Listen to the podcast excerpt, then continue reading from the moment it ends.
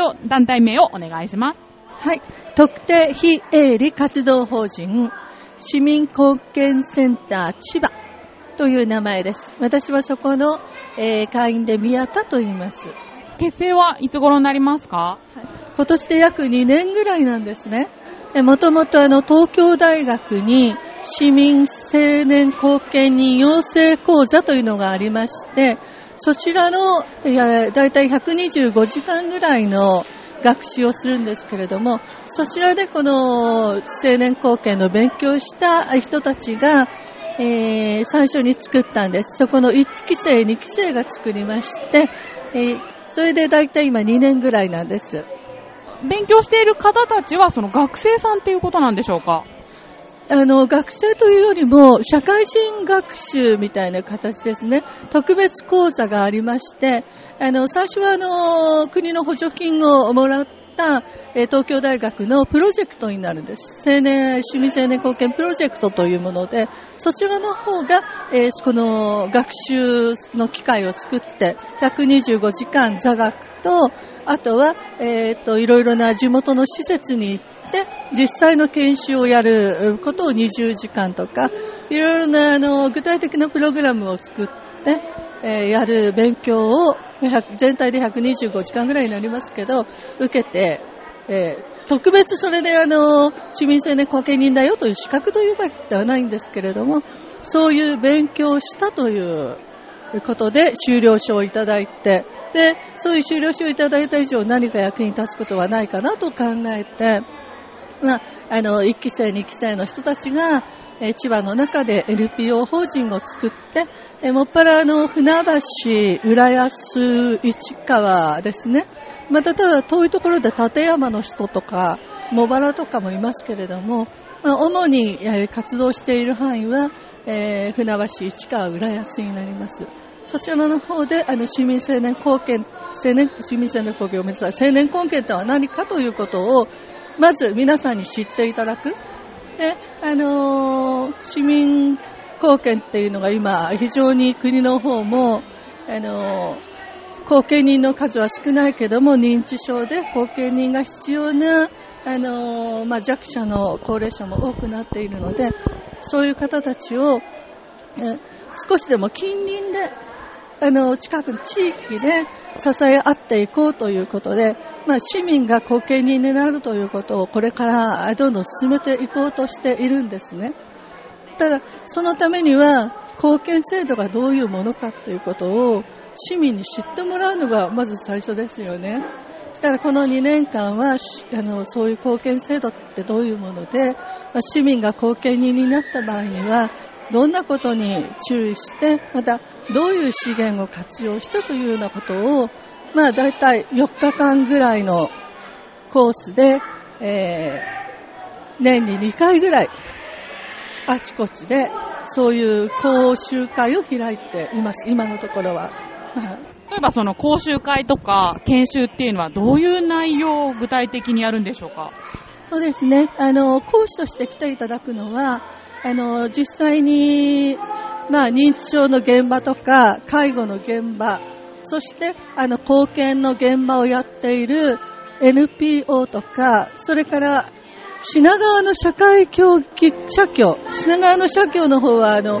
かなり以前からあの社協自体で市民貢献人を使ってたくさんの貢献をやっていますのでそちらの方に具体的な手続きの仕方を教えていただいたりあとは、あの、ファイナンシャルプランナーとか、司法書士の、あの、方に来ていただいて、まあ、法律的な問題、そういうものを勉強してもらっています。これまでの成功例とかってあるんでしょうか？そうですね。今、あの、立山の方にも会員がいるんですけれども、立山の方では、あの、ま船橋、市川、浦安っていうのは、えー、意外にそういう NPO も多いですし、あの司法書士とかそういう貢献をやってらっしゃる方のグループも多いんです。でも立山というのは非常にそういう関係が少ないので、今立山の方はあの市の方から要請を受けて、えー、実際に貢献をするという形で今進んでいます。で、まあ、あのー、講習会をして一番いいのは、やはりあの実際にこれから自分がまあ、貢献が必要になるかもしれないとかまたご家族の方でねそういうあの問題を抱えている方が多く浦安にも結構多くいらっしゃるのでそういう方たちが、えー、どういうふうにしたらいいのかあの後見人をつけるには家族が後見人何しても何してもどういう方法でどういうところに行っ、えー、話をきちっとしたらいいのかっていうことがあの知ることができたっていうふうにその知るっていうのは結構安心できることなのでね、うん、そういうことではあのいい宣伝というかね知識を広げるのには役立ってるかなと思います。宮田さんはでもどうしてそれを勉強しようと思ったんですか？実はねこれはもう冗談でも何でもなく東京大学で勉強できるからです なるほどたまたまねこれはねえっ、ー、と、新聞かな、チラシを見たんですよ。東京大学で、えー、勉強ができて、ということで赤門をくぶって、東京大学の教室で、医学部とか工学部の教室で勉強ができる。こんな機会ないじゃないですか。教えていただける方も東大の教授だったりするんですか？そうです。あの、東京大学の、まあの、准教授のクラスだと思うんですけれども、あの、プロジェクトを作って東京大学で、あの、活躍している教授っていうか、その指導者の方たちが、はい、教えていただけて、卒業式は、卒業式とか修了式は、安田講堂でやってもらいました。ちょっと羨ましいですね。えー、ちゃんと身分証明書が東京大学のマークの入った身分証明書もらえますし、ただ、学割は効かないんですけどね。そう、ちょっとあの、そのミーハーな気持ちでやった人が意外と多いです。やっぱ東大ブランドってすごいですね。じゃあ、あの、宮田さんはそれらを学んで、安心した部分ってなんか具体例みたいなのってありますか？そうですね。あのうん、具体例。まあ、私も結構年老いた親が地方にいますけれども、今とても元気ですけれども、年老いて離れていても、あの、その地域の資源を活用することもできるし、また後継人をつけることで、私が遠く離れていても、あの、親の財産をその後継人の方にお任せして、親の生活が不自由がないようなお金の出し入れとか、それから、あのヘルパーとかそういうね、介護の方のに出す費用とか、それからあの日常使う税金とか、そういうものに関しても、あのお任せができる、そうそのこの後継人っていうのは家庭裁判所が決めるんですよ。だから誰でもなりたいって言ってなれるわけじゃないんです。家庭裁判所がきちっと、えー、条件を調べて、じゃあこの人だったらいいだろうということで決めますし、年に一度必ず家庭裁判所に報告をしてそこで不都合があればその後継人は首を切られるっていうかね。そういうことがあるので、まあ、安心してあの一人暮らしの母も任せられる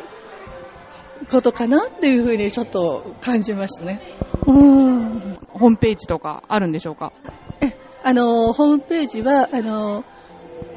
青年後継市民貢献センター千葉というホームページありますし、また、あの、浦安では助成金をもらって、6月に、あの、講座を開いたので、多分来年も6月にやると思います。また今年、あの、船橋の方で、えー、もうすぐ開講する講座もありますし、地域を問わずね、まあ参加できるんでしたらご自由に参加して構わないので、ぜひあの、ホームページの方をご覧になって、えー、参考にしていただければと思います。最後に今後の目標なんぞあれば教えていただけますか、ね、あの、まだできたばかりなのでね、いろいろとあの、定款とかそういうものも法的に、えー、問題がないように作り直していかなければいけないんですけれども、あの、できましたら、ま、個人で貢献するっていうのは、その個人何があるかわかりませんよね。あの、貢献されてる人よりも、あの、先に何かあるかもしれない。で、お一人だといろいろとあの難しい問題もあるので、法人があの助けて貢献していく、まあ、個人の信頼している方への助けも法人がやっていく。また法人自体が、あの、その貢献をやれば、えーまあ、不安感というかそういうものも受ける人の不安もなくなるんじゃないかなと思うのであのこの団体としてはそういうことを法人貢献をができる道を今目指しています。はいありがとうございました。市民貢献青年千葉の宮田さんにお話を伺いました。ありがとうございました。そしてこ